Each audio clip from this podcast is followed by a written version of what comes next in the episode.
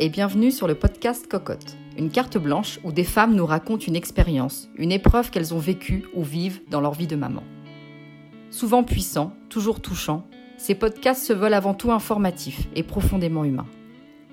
Si ces femmes ont accepté de se livrer, c'est parce qu'elles savent que leurs témoignages peuvent aujourd'hui en aider d'autres.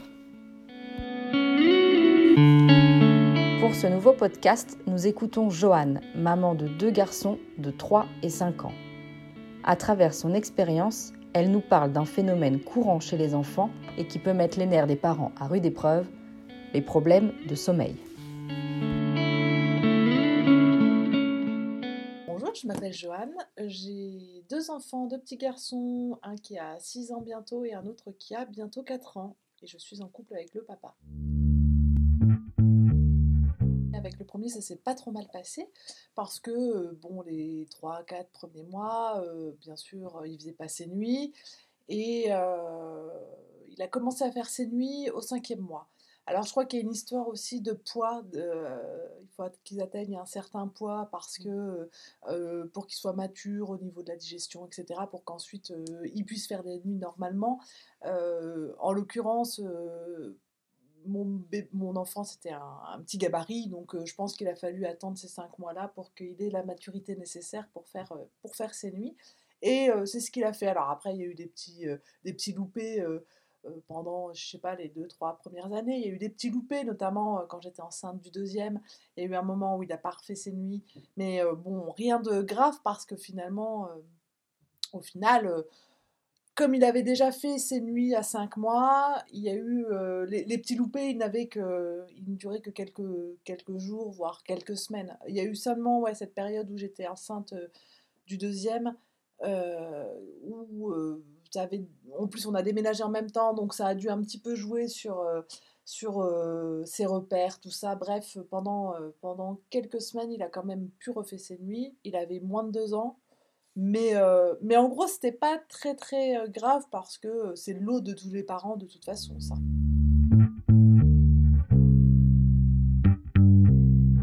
Robin est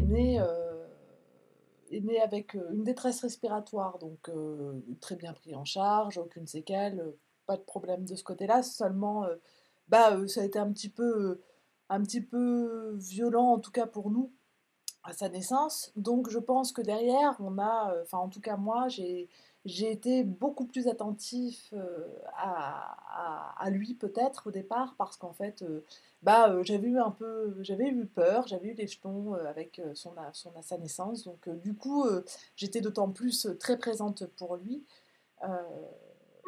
donc voilà du coup il a quand on est rentré de la mat, bien sûr, bah, les, premières semaines et les premiers mois, il faisait pas ses nuits, mais rien de d'alarmant, puisque voilà, encore une fois, euh, les bébés avant qu'ils fassent leur nuit, il faut un petit peu de temps. Ça dépend pour certains parents, il y en a qui font les nuits tout de suite, mais mais en tout cas, euh, voilà.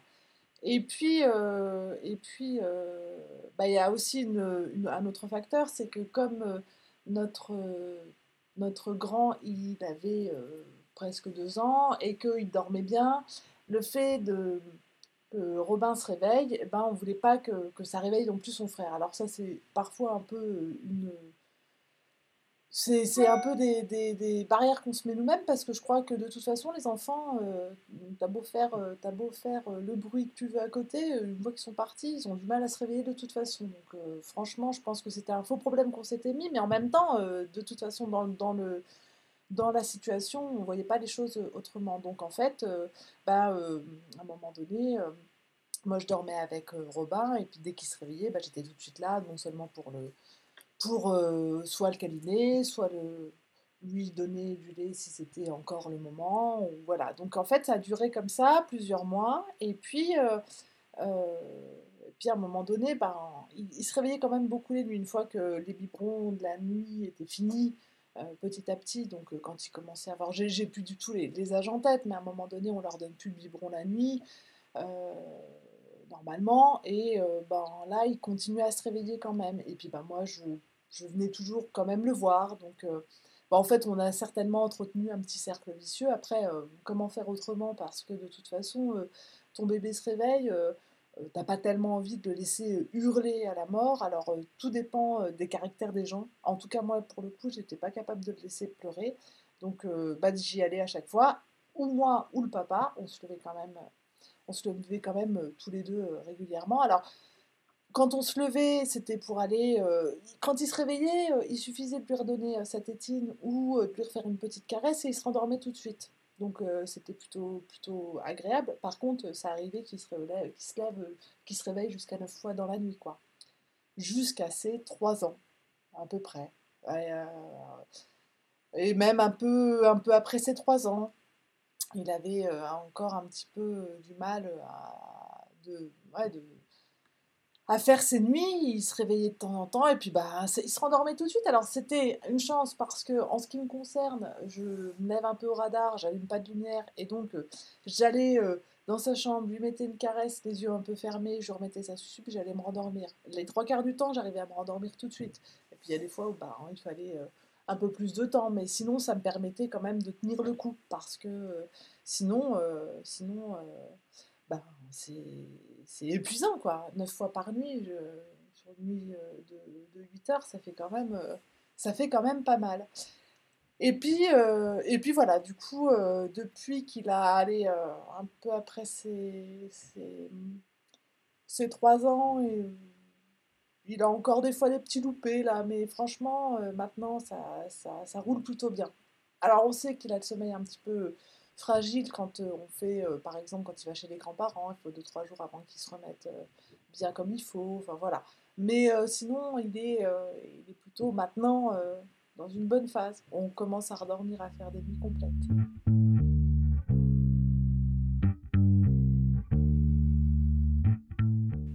Essayer de, régler ce problème, alors on a essayé plein de choses. La première chose, c'est euh, de. Bah, déjà, on avait été voir euh, des médecins. Tous les gens qu'on voyait, tous les spécialistes, alors que ce soit une, docteur spécialiste du sommeil de l'enfant ou un, notre médecin traitant, tous disaient que, ou même notre sage-femme, tous disaient que un enfant qui dort pas bien, euh, ça peut créer des troubles du sommeil sa, en, grandissant, quoi. Donc des insomnies, des choses comme ça, pour même pour les, adultes. Alors ça, ça me faisait un peu flipper, mais du coup, euh, tu as bien envie de régler le problème, mais qu'est-ce que tu fais euh, réellement? Alors nous, encore une fois, le fait qu'il hum, se rendorme tout de suite faisait que tu avais des fois aussi, tu étais complètement à bout, donc des fois c'était plus simple d'aller lui refaire sa petite caresse, de lui redonner sa tétine, plutôt que de se battre avec quelque chose pour, euh, pour qu'il essaye de, de, se rendormir tout seul. Enfin, par exemple, de laisser pleurer, ou des fois on était tellement euh, fatigué qu'on n'avait pas envie de. Enfin, c'était plus simple d'aller euh, de, lâcher le truc et d'aller euh, lui donner sa tétine, etc. Donc, en fait, on est un peu dans un cercle, un cercle vicieux, c'est-à-dire qu'à un moment donné, tu es tu es, fatigué, tu, luttes, euh, enfin tu es fatigué, tu as envie de dormir, le plus simple c'est d'aller le voir, et puis de te rendormir après, et puis tu entretiens le truc, etc. Donc en fait, déjà, euh, le fait qu'on nous dise, euh, ouais, il faudrait faire quelque chose, il faudrait le laisser pleurer, etc. On a dû essayer une fois de le laisser pleurer, ça a duré, ça a duré cette 20 minutes, une heure, entre 20 minutes et une heure, le temps qui se et en fait, euh, oui, au bout d'un moment, il s'est, euh, il s'est mis à, enfin, il s'est endormi, enfin, il se rendormait un petit peu, puis il se réveillait, puis il se rendormait un petit peu. Je sais pas, ça a duré peut-être une heure. Mais à chaque fois qu'il hurlait, t'as le palpitant, t'es pas bien, tu te dis. Euh, alors on, s'était dit ce soir-là, cette nuit-là, qu'il fallait qu'on tienne parce que c'était pour lui, que c'était pour son avenir, enfin c'est son avenir d'insomnie. Et mais alors c'était terriblement affreux. Donc en fait, soit soit on a, euh, enfin, il faut tenir le coup, et euh, c'est bien quand on arrive à tenir le coup, soit, euh, enfin, je, me, mets à la place de tous ces parents aussi qui, à un moment, lâchent l'affaire, mais c'est inhumain de laisser pleurer son enfant, quoi.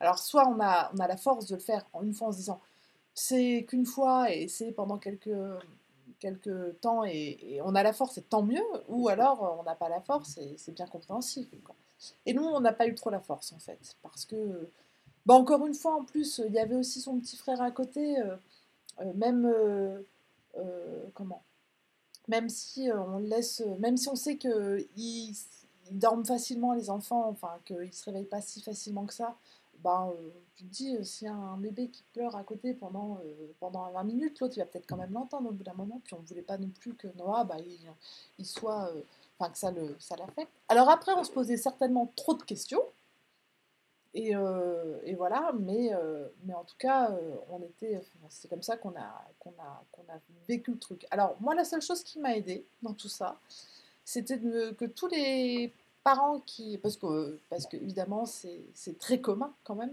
les problèmes de sommeil chez les enfants. Donc, on rencontre souvent plein de parents. Alors, c'est l'eau quand même de beaucoup de parents d'avoir des problèmes de sommeil avec leur enfant. Et pour tous ceux qui avaient ces problèmes-là, souvent, ils me disaient, enfin tous disaient que bah, une fois qu'ils avaient 3 ans, les, problèmes se, se réglaient d'eux-mêmes. Alors pour le coup, bah, c'est vrai.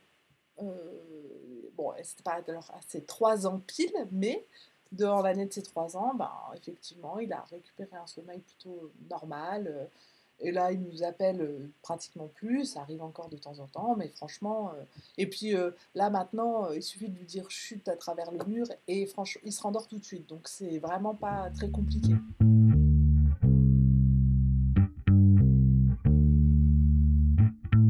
Pendant trois ans, quand on dort pas tellement, finalement, avec le recul, bah déjà, le corps a des ressources euh, incroyables parce que même en étant fatigué, euh, franchement, euh, tu vis quand même une vie plutôt normale. Enfin, il n'y a pas de, trop de soucis de ce côté-là, de mon point de vue en tout cas, en ce qui me concerne. donc en fait, on, a vécu notre vie normalement.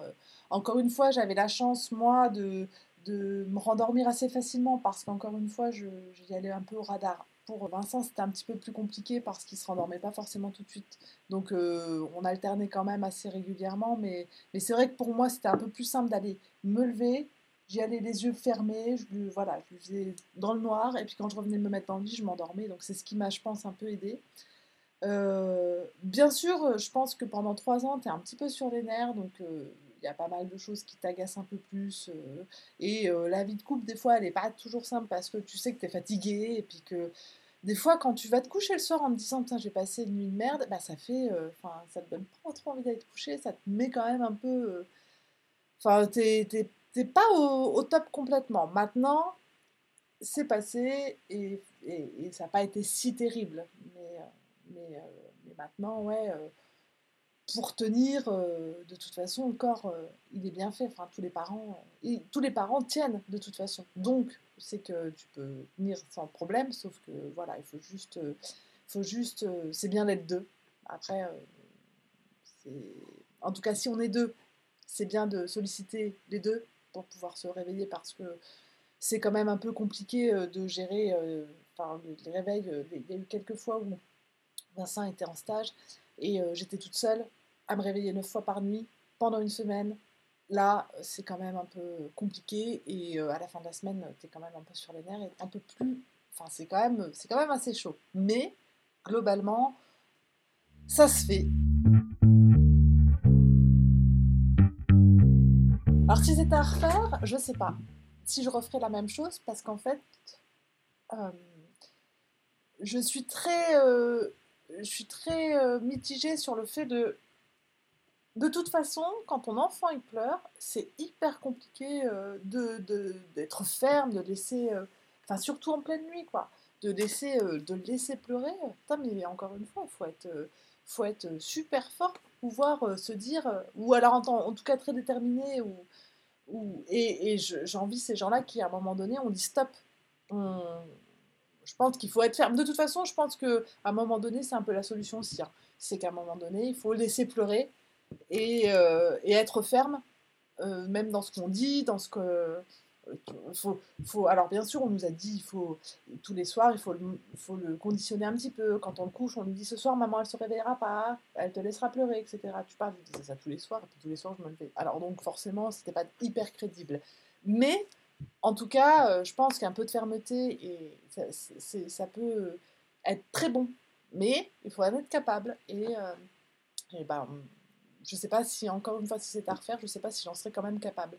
La seule chose que je sais, c'est que euh, sur le côté, on a peur que ça réveille le premier. Franchement, ça, pour avoir après, vu des, des situations où il y avait, je sais pas moi, par exemple une nuit où il y avait des, gros orages, ça claquait de tous les côtés, ça, réveillait, euh, ça nous réveillait tous, et ben les enfants, ça les réveillait jamais.